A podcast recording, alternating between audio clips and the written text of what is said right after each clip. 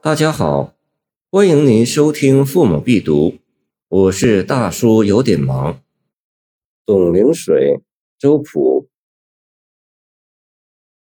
湖州安吉县，门宇白云齐，雨力不到处，河声流向西。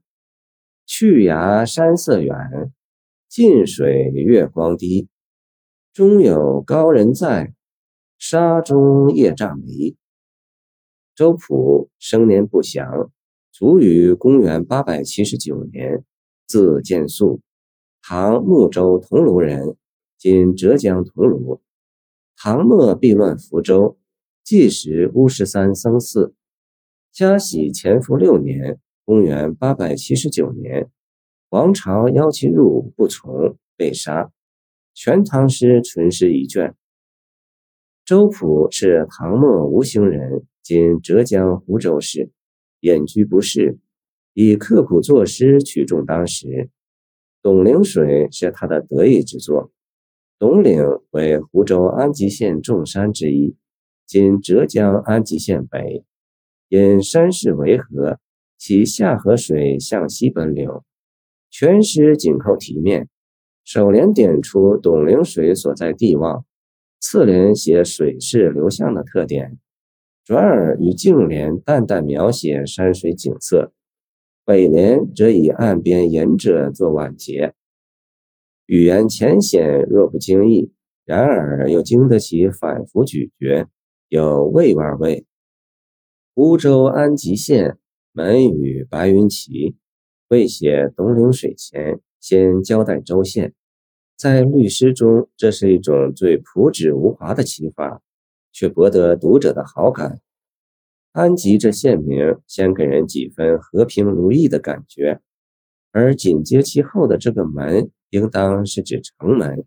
县城依山傍水，这一点连及五句的去崖两字就更明确无疑。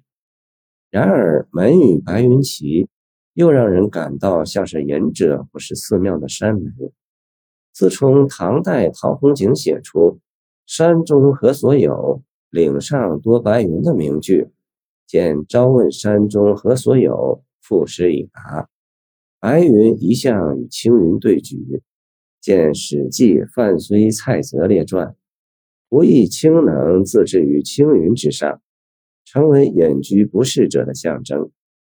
城门而与白云齐，这读来十分新鲜，乃未经人道过语。言下意味着县政廉洁清净，县令的议事一言，民间则没有争端，达到百姓不见县门生积乐的境界。诗人就这样清灵地表达了对当地行政风俗的由衷赞美。雨粒不到处，河声流向西。二句正写董陵水，同时又锦承上意。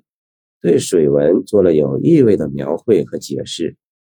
水东流是神州大地普遍的水文现象，而西流水则是这里山势环绕所致的特殊水文现象。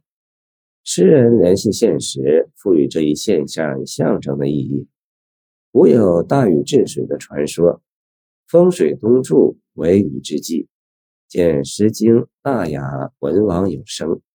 意思是水东流乃禹之力，《诗记》反用其事，言董岭水的西流是禹力不到的结果，而禹是夏朝第一个帝王。联系前二句中安吉县那种淳朴和平的境况，这二句又似言皇帝老子管不到的地方，连河水也往西边流。这也就是积壤的所谓。地利与我何有哉？那个意思，意味于是倍加深厚。诗人在造句上也有推敲，无论是写江流有声，还是河水西流，分开来就平淡无奇；合成河声流向西的句子，则顿时精彩，有了一种河水唱着歌儿奔向远方的意趣。这里有自然美，也有对人事不落言全的赞美。去崖山色远，近水月光低。五六两句分成前两句，去崖就安吉县而言，近水就董陵水而言，在更广的范围内写景。县门和陵水仍是中心，又来入月光和山色，着色非常简单，与风俗的简朴适应调和。月夜近水处清光更多，这种说法似有记忆。自人无艺术，治论不如清。见唐杜荀鹤，宋人载无限。县政廉洁如水，则县民慕恩必多。这种技艺在诗中如言之在水，无迹可求，品味自知。终有高人在，沙中夜障离。诗的结尾处出现了人，高人即幽人，本指隐者。这里也可活解为秉性淳朴如西方上人的人民，他可以是诗人自己，也可以是安吉县人，可以是单数，也可以是复数。一个“叶”字多少自在，与庄子秋水叶尾与图中的“叶”字具有同样的意趣。诗中围绕董流水展开的世界，宛在古人想象中的太初时代。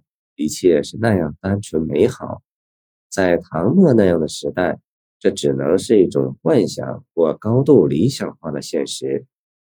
周浦山林之渠，稿一历史，本无夺名争利之心。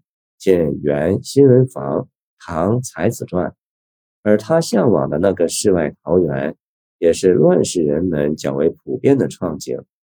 诗的表现形式很有特色。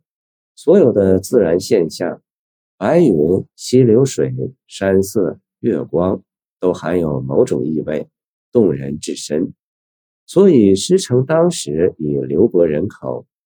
据传周朴自爱“雨力不到处”而句，有一事跨驴而行，遇仆杨勇何生刘向东，促驴行。仆之追数里，告之以刘向西，非东也。当时传以为笑，见清沈德潜唐诗别才集。而故事的传播者在取笑的同时，也带有击赏，这也是显而易见的。